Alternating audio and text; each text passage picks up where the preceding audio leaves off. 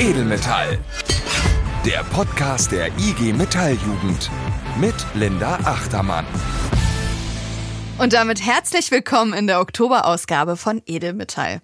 Ich bin Linda Achtermann und ich freue mich, dass ihr eingeschaltet habt. Und eigentlich würde ich euch ja gerne einladen, in meiner Lieblingsjahreszeit, dem Herbst, euch gemeinsam mit mir einzukuscheln, es euch gemütlich zu machen und eine ruhige Folge Podcast zu genießen. Aber leider ist wieder einiges los. Weltpolitisch, auch bundespolitisch und tarifpolitisch geht der Punk ab und ich würde gerne zu Beginn mal ganz kurz das für euch aufarbeiten wollen und mal darüber sprechen und das mache ich natürlich nicht alleine, sondern mit meinem Lieblings-Podcast-Kollegen zusammen, the one and only Florian Stenzel. Hi Flo. Ja, servus. Schön dich zu sehen, na? Wie geht's? Gut, Schön, schön dich auch wieder zu sehen. War ich in der letzten Folge eigentlich auch dabei oder war das noch die Sommerfolge? Das war die Sommerfolge noch, ne? Die letzte Folge habe ich doch mit Jan gemacht. Genau. Das ist die erste Folge nach dem Sommer. Ja. Und du bist auch äh, sehr herbstlich angezogen. Das finde ich, das sieht, sieht gut aus. Steht dir in einem Herbstbraun. Dankeschön. Das kann ich nur zurückgeben. Du hast auch ein schönes Herbst. Kaki. Herbstkaki. Wer kennt es nicht? Ich wollte sagen, ich sehe, du machst so ein Gasembargo, weil du sitzt da mit Mütze und allem. Das heißt, du hast noch nicht geheizt. Ich habe ein ganz kleines bisschen habe ich schon geheizt. Ja. Ähm, wie ist bei dir? Hast du schon geheizt? Auch noch nicht so viel, aber ich musste gestehen, tatsächlich, ich war vor zwei Wochen war ich in der Sauna. Aber hoffentlich eine mit so einem Kohleofen, nicht mit so einem Elektroofen. Ich glaube, die haben auch einen Gasofen, ehrlich gesagt. Ja, es gibt solche und solche. Ich, also ich dachte so krass, überall wird Gas gespart und hier in der Sauna hat es um die 90 Grad. Äh, aber gut. Aber es sei, es sei dir verziehen. Also wir müssen jetzt auch gar nicht, ich weiß nicht, ob du Angst hättest vor der Energiekostenabrechnung, ich schon. Ja, auf jeden Fall. Aber Kanzler Scholz hat sich ja zu Wort gemeldet, jetzt die letzten Tage. Ich glaube, am 29.09. hieß es, keiner muss Angst haben im Winter. Wir kommen alle gut durch, weil das dritte Entlastungspaket soll kommen mit einem Doppelwumms. Hast du das mitbekommen? Ja, Doppelwumms fand ich auch super. Also ich finde, der einfache Wumms war ja dann die Strompreisbremse und Doppelwumms ist jetzt Strompreis und Gaspreisbremse, oder? Ganz genau, genau. Also das soll gedeckelt werden und dafür macht die Bundesregierung jetzt 200 Milliarden Euro locker und spannt einen riesengroßen Schutzschirm für uns alle auf und damit soll sich das regeln. Ich finde die, also die Bezeichnung Doppelwumms hat mich sehr belustigt, weil ich mir darunter nichts vorstellen konnte. Aber im Grunde ist es so, dass äh, der Strompreis so gedeckelt wird, dass quasi ein Grundbedarf über einen gedeckelten Preis für uns verfügbar ist. Alles, was wir darüber hinaus benutzen, müssen wir dann zum alten Preis bezahlen. Und diese Differenz zwischen diesem gedeckelten Preis und dem tatsächlichen Preis diese Differenz übernimmt dann für diesen Grundbedarf die Bundesregierung und das wird dann aus diesen 200 Milliarden Euro finanziert, die teilweise auch noch aus äh, Corona-Schutzschirmen stammen, die jetzt nicht komplett aufgebraucht worden sind. Also im Prinzip eine gute Sache. Es wird jetzt einfach noch geguckt, wie genau macht man das. Das ist jetzt die Grundidee. Es gibt jetzt eine Expertenkommission, die nochmal schaut, wie wird das jetzt wirklich umgesetzt und wie funktioniert es im Detail. Und dann im Oktober sollen dann Vorschläge kommen, wie es dann wirklich kommen soll. Aber das ist im Prinzip der Doppelwumms und ähm, ja, der Doppelwumms lässt uns dann vielleicht einfach nicht frieren und muss uns einfach auch keine Angst machen, dann die Heizung anzumachen. So, das ist so die Grundidee. Ja, grundsätzlich muss man erstmal sagen, vor vier bis fünf Monaten war diese ganze Frage nach Gaspreisdeckel oder auch vor drei Monaten noch, war gar keine Rede davon. Da gab es ja noch von Habeck die Gasumlage, die es aber nur für alle teurer gemacht hätte und die Unternehmen gestützt hätte, mhm. die Gasunternehmen. Und das haben wir auch als IG Metall auch gesagt, das lassen wir uns nicht gefallen. Wir haben ja 200.000 Unterschriften gesammelt in der Kampagne für die Senkung der Energiekosten, auch weil wir gesagt haben, wir können nicht alles tarifpolitisch regeln, das muss auch der Staat machen. Und dass das jetzt kommt, ist schon auch ein Erfolg unserer Lobbyarbeit, die wir in Berlin gemacht haben, aber natürlich überall auch mit Politikern gesprochen haben in ihren Wahlkreisen und das ist klar, dass wir da Entlastung brauchten und das haben wir durchbekommen. Das ist jetzt natürlich noch nicht perfekt, wie so selten irgendwas perfekt ist und du darfst doch nicht vergessen, da hockt ja nicht nur unser lieber Scholz hier alleine, sondern gibt es auch noch Parteien, die andere Interessen haben, aber ich glaube, das ist schon mal ein guter Anfang gewesen. Es ist ein guter Anfang, aber aus dir spricht auch ein bisschen der Scholz-Fanboy, muss man sagen. Ja, ich bin völlig neutral. Aber ja, du hast recht. Es ist eine gute Sache. Es ist viel besser als die Gasumlage. Darüber muss man sich, glaube ich, gar nicht streiten. Es wäre schöner, wenn jetzt schon man mit so einem großen Wort rauskommt und sagt, das ist der Doppelwumms und wir müssen alle keine Angst haben, dann schon mit einem konkreteren Plan aufzutreten, fände ich persönlich besser. Aber es kommen Entlastungen und das zählt. So, das ist wichtig. Fände ich auch besser. Und wichtig, wenn das am Ende, wenn tatsächlich der Punkt ist, dass niemand Angst haben muss, am Ende irgendwie, meine, was hatten wir schon für Debatten die letzten Wochen, dass irgendwelche Turnhallen angeheizt werden, dass da Leute irgendwie, irgendwie drin sitzen ja, ja. und dann, weil sie nicht mehr heizen können oder dass man irgendwie, dass Leute wirklich pleite gehen, weil sie ihre Stromrechnung nicht mehr bezahlen können. Wenn das abgewendet wird, darum geht's ja, finde ich. Das ist ja ein, ein Unding, wenn jemand in Deutschland frieren muss. Und wir wissen nicht, was passiert, wie es jetzt ausgeht mit den ganzen Gasspeichern und alles. Statt Corona-Zahlen gab es ja immer Gasspeicherstand, Füllungsstand, Zahlen zahlen. Und ich hoffe, dass da jetzt einmal was Vernünftiges funktioniert. Ja. Dass da was passiert. Da bin ich bei dir. Dann lass uns da jetzt einen Strich drunter ziehen. Wir haben den Doppelwumms erklärt. Ich glaube, uns allen ist jetzt ein bisschen klarer, was wir darunter verstehen können und erwarten können, aber ich sehe eine Meldung von Herrn Stenzel. Du möchtest noch was ergänzen? Wir müssen aber noch allen sagen, was haben wir so groß drüber gesprochen? Was heißt das jetzt konkret auch für Auszubildende und Studierende? Ja. Achtet auf jeden Fall Auszubildende. Achtet drauf, äh, wenn ihr jetzt demnächst die, ähm, aber nicht nur Auszubildende, natürlich auch alle, also alle Arbeitnehmerinnen, Arbeitnehmer oder zur Ausbildung Beschäftigten, achtet drauf, dass ihr die 300 Euro Energiegeld bekommt. Die müsstet ihr jetzt euch ausgezahlt bekommen haben. Wenn da irgendwas schiefgelaufen ist, dann geht direkt zur Personalabteilung oder beschwert euch, dann müsst die Kohle muss auf jeden Fall bei euch angekommen sein. Und das ist wichtig. Ich glaube, bei den Studierenden, die haben 200 Euro jetzt bekommen, das dauert noch ein bisschen. Und es sind auch wahrscheinlich am Ende nicht 300 Euro, die drauf sind, weil du musst es versteuern. Aber zumindest gibt es ein bisschen Kohle. Ganz genau. Die 200 Euro sind jetzt in diesem Entlastungspaket, das soll jetzt kommen, dann in den nächsten zwei Monaten. Und ich glaube, September, Oktober war jetzt. Ich hatte es auch gerade drauf, die 300 Euro. Nice. Von daher. Und wichtig, das hat nicht der Arbeitgeber einem geschenkt. Das finde ich, muss man auf jeden Fall auch immer den ja. Kolleginnen und Kollegen im Betrieb, wenn ihr dann unterwegs seid, sagt denen das nochmal. Das hat nicht, die, hat nicht der Arbeitgeber einem geschenkt. Das hat im Endeffekt der Staat einmal ausgeteilt. Genau. Und das ist auch ein Erfolg, dass wir so Druck gemacht haben. Also, das äh, darf, dürfen sich nicht die Arbeitgeber anhängen. Die hätten auch einfach so schon längst ein bisschen Kohle rüberwachsen lassen können. Machen sie offensichtlich nicht, siehe Tarifrunde. Richtig, sehr gute Überleitung, Florian.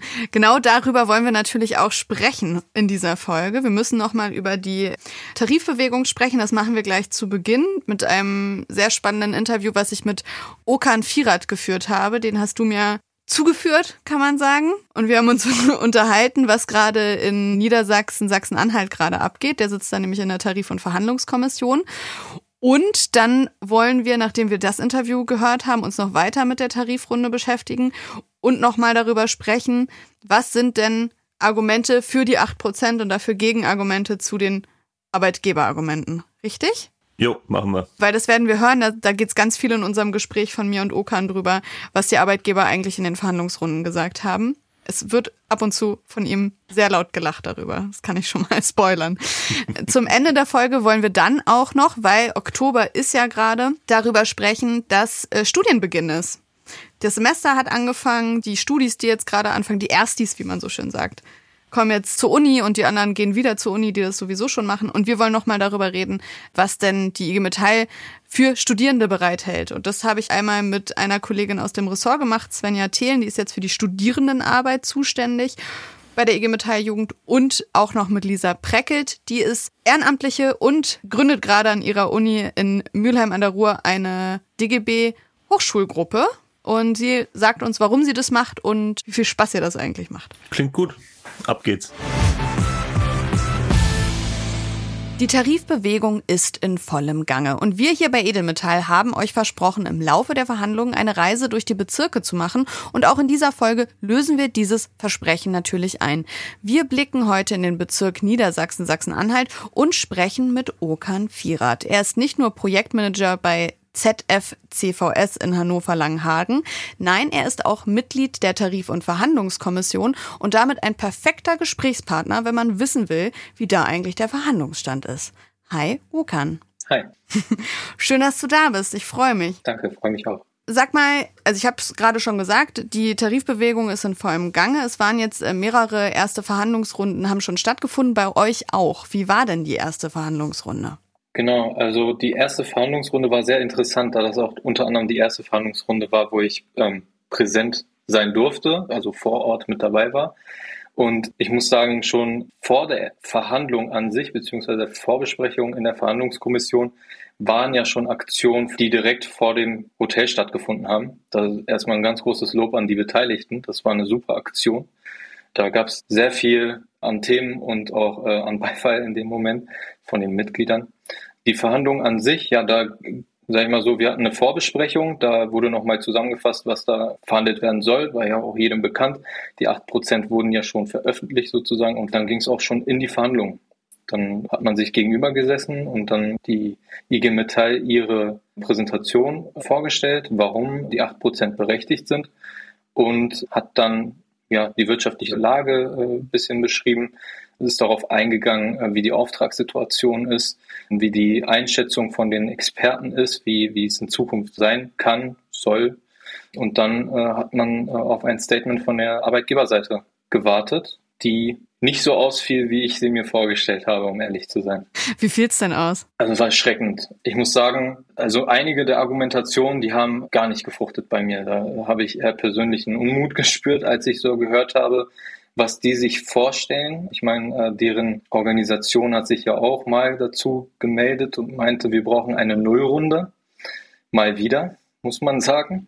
Und wie soll ich sagen, dass, also dass man damit nochmal aufkommt und sagt hier, wir, wir können euch nichts bieten, weil wir halt eine sehr schwierige wirtschaftliche Situation haben und eure Präsentationen sind zwar schön und wirklich super dargestellt, aber ähm, ihr interpretiert die Zahlen falsch und ihr seid viel zu hoch mit euren Wünschen ne, und Forderungen und das können wir aus den und den Gründen sozusagen nicht gewährleisten und äh, ganz ehrlich, diese Gründe waren, ähm, wie soll ich es beschreiben? Also ich habe ein Studium hinter mir mhm. und hätte ich das meinem Prof so vorgestellt, dann wäre ich glatt durchgefallen. Man ist nämlich unter anderem darauf eingegangen, dass unsere Präsentation ja nicht nur die Metall- und Elektroindustrie beträfe, sondern halt gesamtheitlich betrachtet wurde, also die Charts, die dort vorgestellt wurden. Mhm.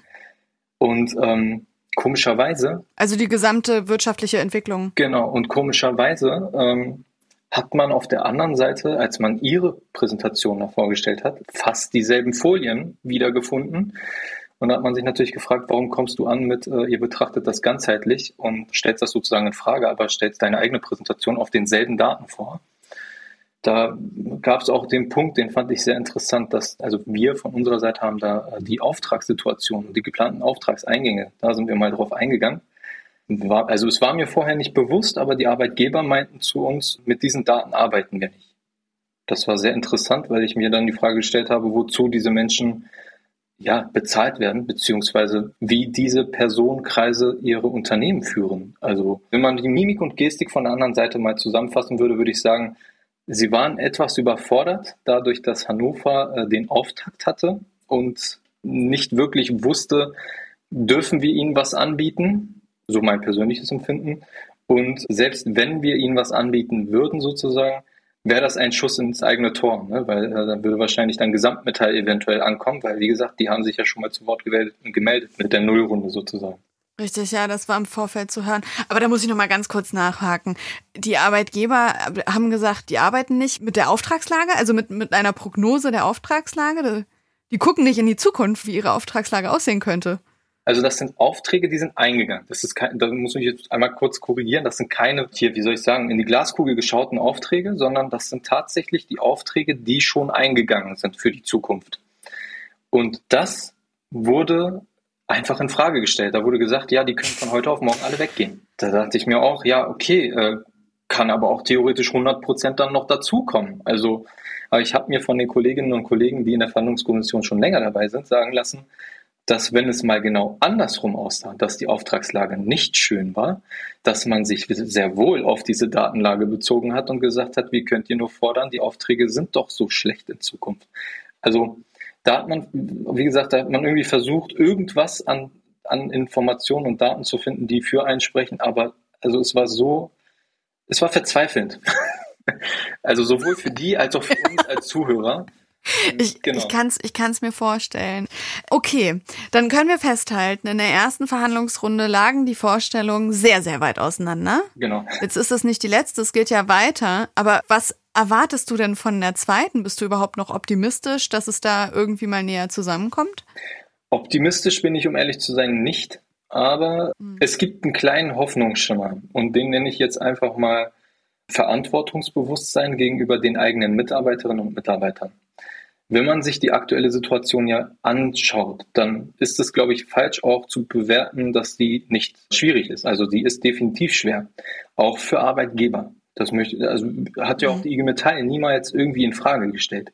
Die Frage ist nur, in was für einem Verhältnis. Ein Unternehmen, das mehrere Millionen im Jahr äh, umsetzt und da äh, ordentliche Gewinne einheimst und äh, eventuell Dividenden auszahlt, auszahlen kann, ist wahrscheinlich oder sitzt auf einem hohen Ross, wenn es sich beschwert und sagt, die Energiepreise sind beispielsweise so exorbitant gestiegen, dass wir plötzlich das fünf-, sechsfache zahlen müssen. Das ist alles richtig, nur dann zu vernachlässigen, dass die Endverbraucher und damit die Mitarbeiterinnen und Mitarbeiter das bei sich im Privaten miterleben und da irgendwie versuchen, über die Runden zu kommen. Darauf wird irgendwie gar nicht eingegangen und ich finde das verantwortungslos. Die müssen wenn Sie tatsächlich der Meinung sind, und das sind Sie auch, mhm. behaupte ich zumindest von meinem Arbeitgeber, diese Belegschaft ist auch dafür da, um eine Effizienz aufzuweisen, die halt auch profitabel ist, dann muss man als Arbeitgeber dafür die Verantwortung tragen, diese Mitarbeiterinnen und Mitarbeiter in solchen Tagen auch unterstützend zur Seite zu stehen. Denn was können die Unternehmen denn machen? Sie haben die Preise, die äh, angepasst wurden. Sie beziehen sich halt immer auf diese Energiepreise. Eine logische Konsequenz, was auch fast überall umgesetzt wird, ist die Kostenweitergabe an den Nächsten. Und was, was dann nie aufgezeigt wird von den Arbeitgebern ist, wo, wo hört diese Kette auf? Weil das ist ja kein Kreislauf. Das ist eine Kette, die irgendwann bei dem Endverbraucher, sprich bei uns, landet. Jetzt kann man sich natürlich fragen, was passiert mit den Kosten bei uns? Ja, äh, also ich habe von meinem IG Metallsekretär da auch mal einen Spruch gehört, wir können die Kosten leider nicht weitergeben, abgesehen von denen, die Kinder haben, die können vielleicht Taschengelder kürzen, aber da hast du dann andere Probleme. aber das ist wirklich nicht mehr verhältnismäßig. Also wenn wir über eine Preissteigerung, also Verachtfachung, Verzehnfachung von Gas und Strom sprechen, also dann ist das existenzgefährdend. Und da muss man vielleicht mal einen äh, kleinen Exkurs machen. Ist ja folgendermaßen wenn es einem Unternehmen schlecht geht, ist die IG Metall ja nicht der, der sagt, hier, ihr habt die Tarifverträge so krass einzuhalten, dass ihr durch die Tarifverträge pleite geht. Also ich kenne kein Unternehmen, das durch Tarifverträge pleite gegangen ist, sondern eher durch, um ehrlich zu sein, fehlende Managementkompetenzen. Und ähm, nichts anderes ist das. Wenn man uns vorwirft, dass die Gehälter dazu führen, dass Unternehmen insolvent werden, dann erwarte ich, um ehrlich zu sein, auch Zahlen, Daten, Fakten. Und da werden wir ganz schnell feststellen, beziehungsweise die Arbeitgeber, da gibt es kein Unternehmen, das insolvent gegangen ist, weil die Gehälter zu hoch waren. Das ist, wie gesagt, jetzt so eine aktuelle Situation. Die müssen wir gemeinsam bewältigen. Und ich finde es auch immer schön, dass die Arbeitgeber sagen, wir brauchen, wir müssen uns gemeinsam darum kümmern, dass wir gemeinsam durch diese Krise kommen. Aber wenn es darauf ankommt, ist es dann gefühlt eher so, ja, sorgt mal lieber Arbeitnehmer dafür, dass es den Arbeitgebern gut geht und dass wir so gut wie möglich sozusagen aus dieser Krise rauskommen. Und ihr könnt da schön erstmal sitzen und eure Ersparnisse, sofern noch welche vorhanden sind, aufbrauchen und ähm, ja dann eventuell in die Miese gehen und gucken, wo ihr bleibt, so nach dem Motto. Das geht nicht. Okan, ich finde, du hast das schon alles echt gut aufgedröselt. Ich würde trotzdem gerne nochmal mit dir so ein bisschen genauer auf die Argumentation der Arbeitgeber sprechen, warum jetzt diese acht Prozent überhaupt nicht geleistet werden können. Weil in deiner Antwort gerade eben hast du ja schon mal gesagt, okay, es geht einfach auch gerade in den Gesprächen, wie auch in unserem Alltag, ja aktuell sehr viel um diese Energiekrise. Ne? Also wie kommen wir durch den Winter? Kann die Wirtschaft das überhaupt abfedern? Gibt es dann noch andere Punkte, die die Arbeitgeber anführen, warum diese acht Prozent ja völlig, völlig zu viel sind und die können das nicht leisten. Ja, also abgesehen von der Energiekrise wurden die anderen Krisen jetzt auch schon äh, in den Raum geworfen, wie zum Beispiel die ganze Corona-Covid-Situation, die Halbleiterkrise, ja, die, die Verfügbarkeit von Teilen, von Rohstoffen, ja, ähm, wurde alles in den Raum geworfen. Und wenn man danach, ich sag mal, einfach nur stillschweigend gesessen hätte, von der anderen Seite äh, würde man dem auch zustimmen, weil wir hatten diese Krisen, also das kann man nicht verneinen, nur haben wir diese Krisen auch gut bis jetzt bewältigen können, bis sehr gut, muss man schon sagen. Die Prognosen, diese Hiobsbotschaften, die sind nicht eingetroffen. Wir haben die Produkte produzieren können, wir haben sie vermarkten können, wir haben den Unternehmen Geld in die Taschen spielen können. Und meine persönliche Einschätzung ist, dass wir das mit der aktuellen Energiekrise auch bewältigen können aber auch nur, wenn man als Arbeitgeber tatsächlich mal erkennt, dass das nur mit den Arbeitnehmern funktioniert und die nicht äh, hier im Regen stehen lässt oder sogar gar Unmut herrscht, weil man hier solche Pressemitteilungen wie beispielsweise diese Nullrunde veröffentlicht. Ja, das ist wie gesagt, da kommen wir wieder auf das Verantwortungsbewusstsein zurück. Du hast äh, komplett recht. Dann sind wir jetzt eigentlich an dem Punkt angekommen, wo man sich ja fragen muss, es kann gut sein, dass ja bei der zweiten Verhandlungsrunde jetzt auch ein Angebot auf uns zukommt, wo wir sagen, Leute, ey, das ist immer noch ganz schön weit weg und das können wir nicht so annehmen. Was passiert dann? Wie halten wir dagegen? Also aus den vorherigen Verhandlungen, ich bin ja jetzt auch schon zehn Jahre im Berufsleben, kann ich sagen, wurde ja früher gewarnstreikt, mehrmals nach der Friedenspflicht und dann hat man sich ja nochmal zusammengetroffen und dann kam man auch auf ein Ergebnis. Da kann ich jetzt für dieses Jahr sagen, werden die ganzen Prozesse, wenn sie überhaupt durchgespielt werden, in der Form, wie sie die vorherigen Jahre auch umgesetzt wurden, deutlich schneller kommen. Sie werden mit einer deutlichen, also erhöhten Stärke dann auf die Arbeitgeber zukommen. Und dann kann sich jeder Arbeitgeber für sich selber ausrechnen, ob es eher Sinn macht, gleich in der zweiten Runde einen vernünftigen Vorschlag zu machen, den beide mitgehen können, den beide Verhandlungspartner sozusagen mitgehen können, oder ob man dann noch versucht, da irgendwelche Nebelkerzen zu zünden und zu sagen, hier, das bieten wir euch an, was aber von unserer Seite gar nicht erst äh, in Betracht kommen würde. Dann spielt man ganz ehrlich mit, äh, mit seinem eigenen Geld, weil dann wird's krachen. Dann dauert das nicht lange, bis es eskaliert. Das sind starke Worte aus dem Bezirk Niedersachsen, Sachsen-Anhalt von Okan Firat. Okan, Dankeschön. Gerne. Du hörst dich kampfbereit an. Ich glaube, das ist die richtige Einstellung für die Situation, in der wir uns befinden. Ich bin auch zuversichtlich, dass wir das durchdrücken können. Auf jeden Fall schon mal solidarische Grüße von mir. Dankeschön. Danke nochmal an Okan an dieser Stelle für das nette Gespräch. Es war wirklich sehr spannend und eindrucksvoll, weil kampfbereiter kann man kaum sein. Der war richtig ready to go jetzt. Ja, richtig stark. Und wir haben ja viel Zeit damit verbracht, in dem Interview darüber zu sprechen, was für Gegenargumente die Arbeitgeber gegen unsere Forderung von acht Prozent präsentiert haben in den Verhandlungen selbst. Und ich würde gerne mit dir, Florian, jetzt nochmal über drei Argumente, die auch immer wieder kommen, sprechen, die wir jetzt in dem Interview noch nicht behandelt haben, aber die uns auf jeden Fall auf der Straße und in den Verhandlungsräumen oder im Betrieb selber auch begegnen. Hast du Bock? Ja, lass das machen. Vielleicht, ich sag kurz, darf ich kurz dazu sagen, weil wir haben, ich war Natürlich. letzte Woche, vorletzte Woche beim Bezirksjugendausschuss Berlin-Brandenburg-Sachsen und da haben wir genau das gemacht. Wir haben mal geguckt, was gibt's so für Behauptungen, die da getroffen werden, was passiert, wenn wir 8% fordern und dann halt geguckt, was gibt's da für gute Gegenargumente für. Und das kann ich eigentlich nur mal allen empfehlen, das mal zu machen. Macht es im OJA oder auch im BJA. Hockt euch mal hin und brainstormt mal so ein bisschen, was ihr den ganzen Tag so im Betrieb hört an Argumenten, wo ihr vielleicht euch denkt, okay, da müsste ich zwei, drei Sekunden mal drüber nachdenken oder auch eine Minute, bevor ich dazu was sagen kann. Und schreibt die auf und denkt euch dann Gegenargumente aus. Nutzt die Zeit, die ihr habt und äh, googelt irgendwas dazu und guckt, warum das nicht richtig ist, beziehungsweise warum die 8%-Forderung durchaus trotzdem richtig ist. Und das ist eine ganz gute Vorbereitung, wenn man dann tatsächlich in die Debatte gehen muss. Das hilft dann so ein bisschen, weil man dann nicht erst, also natürlich muss man noch nachdenken, aber man hat schon mal ein bisschen was im Hinterkopf, weil man schon mal drüber gesprochen hat. Dann lass uns doch mal direkt mit dem ersten Ding, was sowieso durch, also Medien geisterte, was ich aber auch schon am Essenstisch äh, diskutieren musste und was immer wieder aufkommt.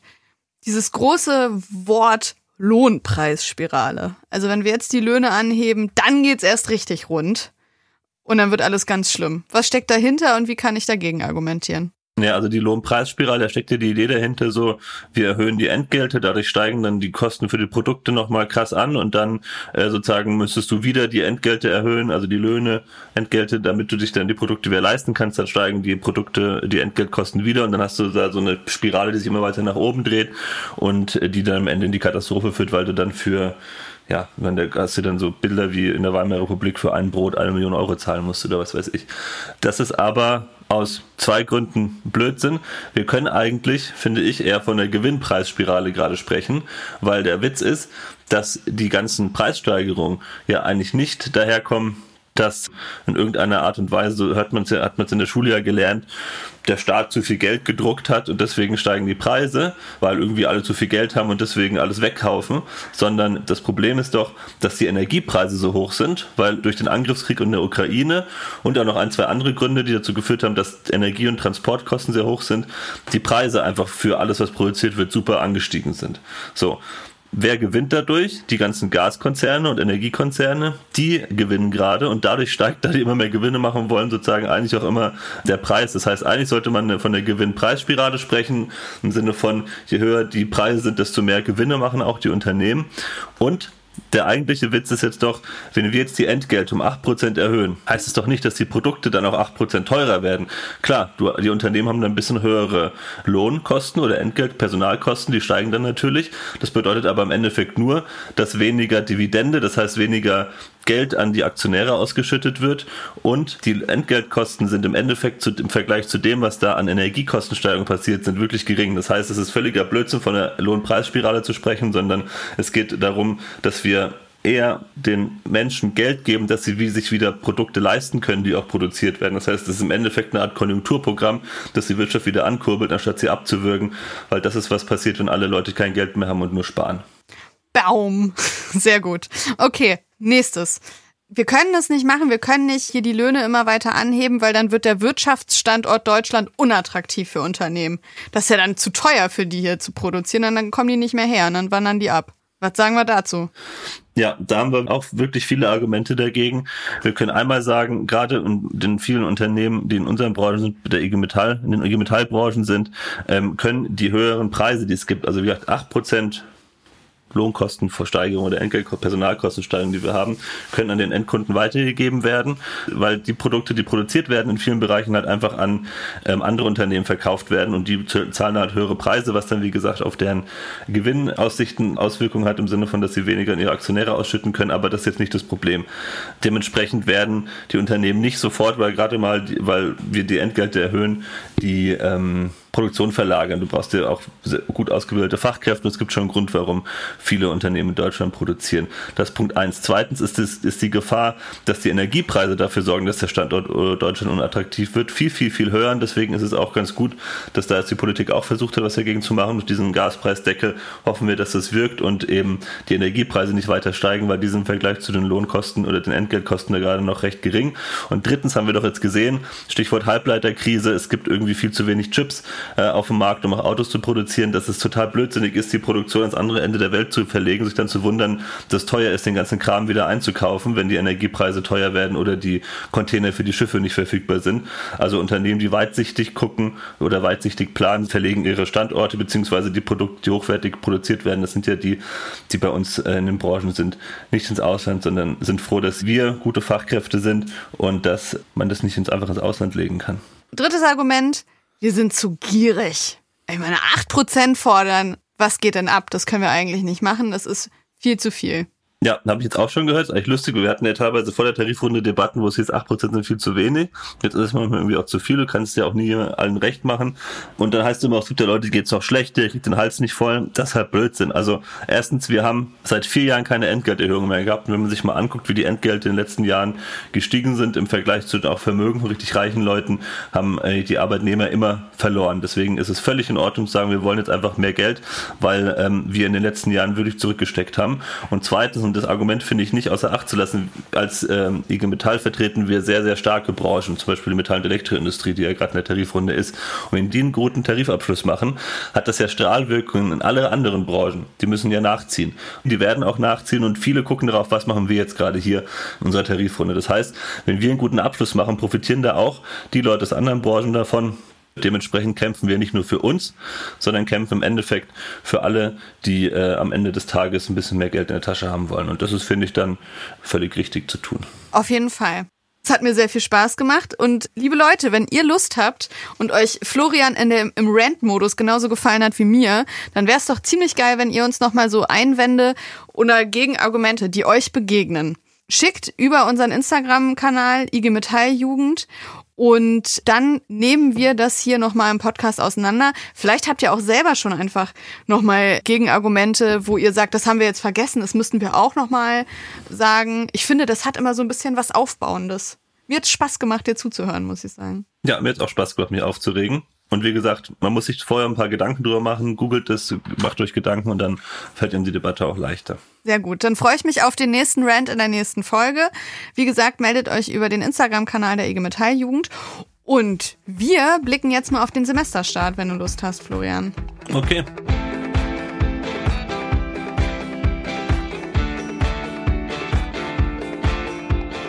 Es ist Oktober und das heißt, das Wintersemester ist angebrochen. Tausende Studis beginnen damit in der Republik ihr Studium und auch wir bei Edelmetall wünschen euch natürlich alles Gute zum Semesterstart.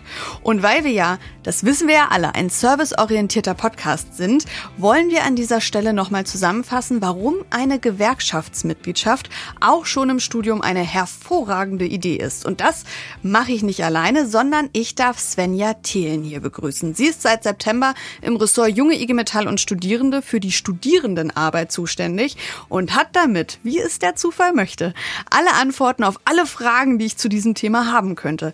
Herzlich willkommen, Svenja. Danke, Linda. Ich freue mich, hier zu sein. Es ist ja so ein bisschen dein Antrittsbesuch, kann man sagen, hier bei uns im Podcast. Du bist jetzt seit September dabei, habe ich gerade schon gesagt, und bist für die Studierendenarbeit zuständig.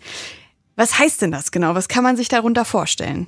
Das heißt, dass ich äh, grob gesagt für alle Themen rund ums Studium zuständig bin. Das fängt schon bei Auszubildenden und jungen Beschäftigten an, die vorhaben, ein Studium zu beginnen, betrifft aber natürlich auch Studierende und Dualstudierende, aber beispielsweise auch Werkstudierende und Ferienbeschäftigte. Und auch Studierende, die vom Studium in den Beruf gehen, sind bei uns genau richtig aufgehoben.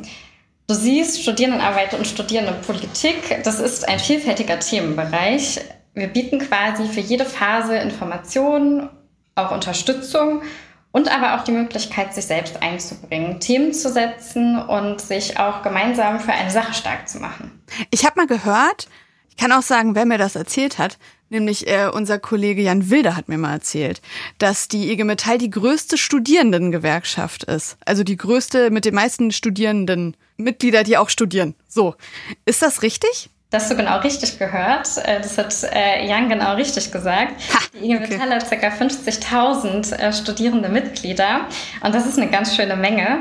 Und damit können und machen wir uns auch für die Themen, die Studierende betreffen, stark. Zum Beispiel haben wir uns bei der BAföG-Reform dafür eingesetzt, dass das BAföG besser wird, damit es endlich auch seinem Anspruch gerecht wird. Und ich habe noch ein anderes Beispiel parat. Ähm, eins, äh, was ich auch besonders wichtig finde, ähm, das sind die Dualstudierenden. Die haben nämlich häufig fehlende Standards in ihren Verträgen. Da herrscht tatsächlich ein Chaos von verschiedenen Arten der Beschäftigung. Oft fehlen da Qualitätsstandards ähm, komplett, äh, die Vergütungen sind schlecht und dabei ist die zeitliche Belastung richtig hoch. Das geht so nicht und dafür machen wir uns mit unseren Kolleginnen und Kollegen stark, damit Dualstudierende endlich mit ins Berufsbildungsgesetz kommen und damit diese dann auch Qualitätsstandards haben, die auch duale Auszubildende durch das Berufsbildungsgesetz haben und damit Dualstudierende auch von Tarifverträgen erfasst werden und damit auch eine gute Vergütung haben und ordentlich bezahlt werden für das, was sie tun. Denn gemeinsam können wir da echt richtig viel bewirken. Ja, richtig. Und ich habe jetzt noch so ein kleines, ein anderes Beispiel. Während du was vorbereitet hast, habe ich auch was vorbereitet. Und zwar habe ich mich neulich mit einer studierenden Kollegin von uns zusammengesetzt. Lisa Preckelt ist ihr Name. Und die ist nicht nur Metallerin, sondern sie versucht gerade auch an ihrer Hochschule Ruhr West in Mülheim an der Ruhr eine DGB Hochschulgruppe zu gründen, weil du sagst es ja ganz richtig, gemeinsam kann man viel bewegen, alleine ein bisschen weniger. Und deswegen versucht sie da Leute an ihrer Uni zu akquirieren und aktivieren auch. Ich habe dafür so einen fünfminütigen Ausschnitt aus diesem Gespräch vorbereitet und würde mir das gerne mal mit dir anhören. Hast du Lust? Na klar, auf jeden Fall. Hi Lisa. Hi Linda, schön hier zu sein. Ja, schön, dass du da bist. Sag mal, wie kamt ihr darauf zu sagen, eine gewerkschaftliche Hochschulgruppe, das ist genau das, was wir jetzt brauchen und das gehen wir jetzt an? Ja, zum einen an unserer Hochschule gibt es gar keine unabhängige Hochschulgruppe und schon gar nicht gewerkschaftlich. Ähm, und an vielen anderen Unis, so ringsrum um uns herum, gibt es das sehr wohl schon. Und ähm, genau, da haben wir uns natürlich auch schon Beispiel genommen, beziehungsweise da schon ein bisschen Austausch mit betrieben. Und ja, besonders jetzt nach der Pandemie war es dann klar, das Projekt müssen wir jetzt auf jeden Fall auch bei uns angehen. Das kann man ja nur befürworten. Da würde ich jetzt gerne noch mal genauer nachhaken. Was genau habt ihr denn vor mit eurer Hochschulgruppe? Ja, also zum einen ist erstmal der Punkt eine Vielfältigkeit in jeglichen Bereichen, genauso wie Zusammenarbeit und Solidarität. Da wieder der Punkt, der sehr wichtig ist, auch in der Gewerkschaft. Unter anderem leider immer noch. Diskriminierung stoppen ist eines der wichtigsten Punkte, haben wir festgestellt für uns, sowie Sexismus, Rassismus bekämpfen an unserer Hochschule auch direkt und auch darauf natürlich aufmerksam machen Und ebenso der wichtige Punkt Aufklärung über Gewerkschaften überhaupt, da viele junge Leute, wie wir bemerkt haben, leider nicht Bescheid wissen und auch die ganzen Möglichkeiten, sie wissen einfach nicht Bescheid und das alles, was man dadurch verpasst oder was man für Möglichkeiten generell hat, genau darüber eben aufzuklären. Das ist so das Wichtigste für uns, genau. Okay. Und wie bringt ihr diese ganzen Vorteile und super wichtigen Themen ja dann auch an den Mann und die Frau, an den Studi an sich? Wie habt ihr das vor zu machen, jetzt auch nach der Pandemie, wo ja Begegnung dann auch das erste Mal wieder möglich ist? Genau, also wir als Hochschulgruppe werden uns dann beispielsweise regelmäßig zusammensetzen, entweder digital oder vor Ort, was dann zum Beispiel auch schon mal was ganz anderes ist, wie, sich wieder persönlich gegenüber zu sitzen. Und dann planen wir gemeinsam Aktionen und Unternehmungen. Und Aktionen sind dann beispielsweise in der Aktionswoche gutes Studium. Da kann man Stände machen. Man kann auch Gastvorträge planen, zum Beispiel, wo die Studenten aufgeklärt werden über die Studienfinanzierung oder so beispielsweise. Also da kann man sehr, sehr viel zusammenplanen, um auch diesen Zusammenhalt zu stärken und eben um sehr viel Aufklärungsarbeit zu leisten und natürlich auch um zukünftigen Mitgliedern eventuell da einen guten Einblick zu verschaffen, was die Gewerkschaft macht. Ihr steht ja jetzt am Anfang mit eurer Hochschulgruppe, also ihr seid dabei zu gründen oder seid ihr schon gegründet? Ja, das ist äh, eine gute Frage. Wir stehen quasi noch direkt am Anfang. Wir ähm, haben das Statut jetzt quasi gerade durch, beziehungsweise jeder muss natürlich seine Unterschrift leisten. Man wird eingetragen. Wie schon erwähnt, bei uns ist das der Fall, dass man zur Gründung erstmal sieben Leute braucht am Anfang. Es gibt unterschiedliche Hochschulgruppen, wo dann auch neun oder zehn Leute erstmal benötigt werden, wo man dann einen eingetragenen Kassierer oder so hat, Vorsitzende, die dann intern quasi aus der Hochschulgruppe gewählt werden oder auch ein Stellvertreter. Und wenn das dann beschlossen ist, kann man das alles festhalten und dann kann das eben auch offiziell werden. Aber das Ganze läuft an und das sieht sehr gut aus jetzt momentan. Genau, wir freuen uns auch alle darauf, dann endlich offiziell mal was tun zu können. Genau. Also ich danke dir ganz herzlich für deine Zeit und wünsche euch ganz viel Erfolg. Ich hoffe, wir hören uns einfach nochmal wieder, wenn das läuft. Genau, bestimmt. Vielen lieben Dank auch an dich. Tschüss. Grüße gehen jetzt nochmal raus an Lisa an dieser Stelle. Danke für das nette Gespräch. Svenja, direkt die Frage an dich. Was sagst du denn zu der Aktion? Ich mach mal eine Skala auf, äh, auf einer Skala von mega gut bis fantastische Idee. Wie sinnvoll ist es, eine gewerkschaftliche Hochschulgruppe zu gründen? Da sage ich erstmal ganz hervorragend. Da leisten Lisa und die Kollegin ganze Arbeit bei sich. Ich wünsche Ihnen erstmal total viel Erfolg bei der Arbeit in der Hochschulgruppe. Ich bin mir sicher, das wird ganz großartig werden. Auf deine Frage ist super sinnvoll, eine IG Metall Hochschulgruppe zu gründen. Das beste Beispiel haben wir ja gerade gehört. Es bringt Kolleginnen zusammen, die sich gemeinsam für ihre gewerkschaftlichen Themen einsetzen, die sich dann austauschen, vernetzen, Aktionen und Veranstaltungen planen können und damit einbringen und auch gewerkschaftliche Präsenz zeigen. Präsenz ist ein gutes Stichwort, weil trotzdem, was viele immer noch nicht so zusammenbringen, und das hatte sie ja auch gerade noch in dem Interview erzählt, dass viele Studis denken, ah, jetzt Gewerkschaft, ich bin doch gerade an der Uni, was geht mich das an? Warum, warum brauche ich das? Warum muss ich das machen? Und deswegen meine Frage an dich, warum ist es wichtig, dass Gewerkschaften dann auch an den Unis präsent sind, um dann eben zu sagen, ey, komm, wir haben viel für euch zu bieten oder warum? Das äh, ist eine total gute Frage. Es ist wichtig, damit an der Hochschule oder an der Uni selbst gewerkschaftliche Themen gesetzt werden können, wie zum Beispiel durch Lisas Hochschulgruppe, die ja auch aufklären will, was gewerkschaftliche Themen überhaupt sind.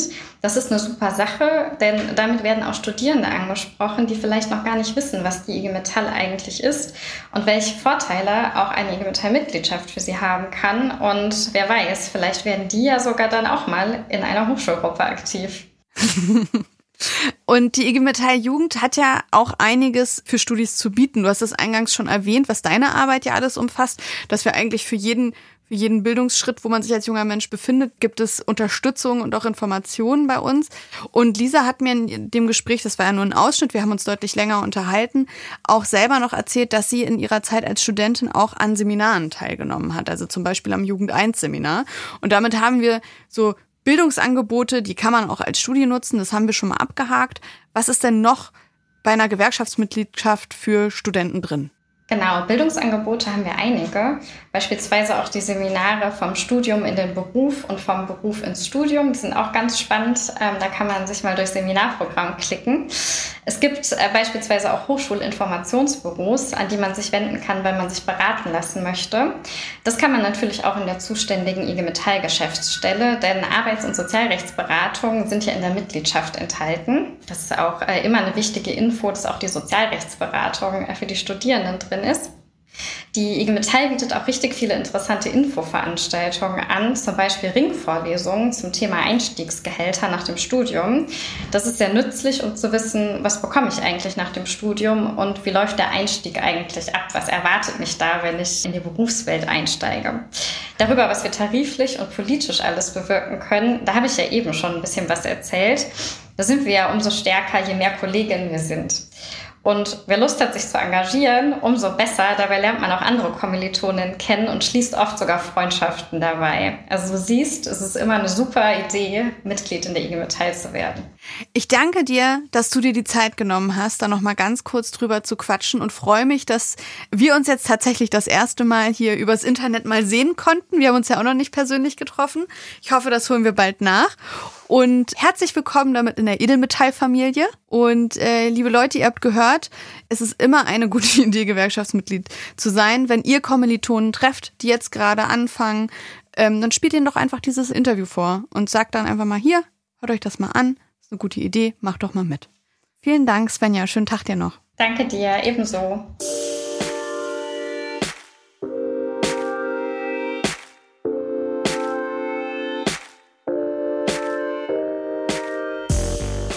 So, Florian, jetzt sind wir am Ende der Folge. Wichtige Frage jetzt hier nochmal im Anschluss an das Interview. Warst du denn auch schon als Student IG Metall-Mitglied? Ja, natürlich. Ich war auch in der Hochschulgruppe, wie sich das gehört. Sehr gut, sehr gut. Sonst hätte ich natürlich jetzt diese Zusammenarbeit sofort beenden müssen, aber Glück gehabt. haben wir Glück das nicht. Glück gehabt. Sehr schön. So, äh, dann am Ende dieser Folge immer nochmal die Frage an dich. Haben wir alles abgehandelt? Müssen wir noch irgendwas sagen? Fast ein wichtiger Punkt noch. Denkt dran, am 16. Oktober ist Ja. Antragsschluss für die Jugendkonferenz. Das heißt, wenn ihr im Ortsjugendausschuss oder im BJA noch Anträge einreichen wollt, dann macht das auf jeden Fall bis dahin. Danach ist over.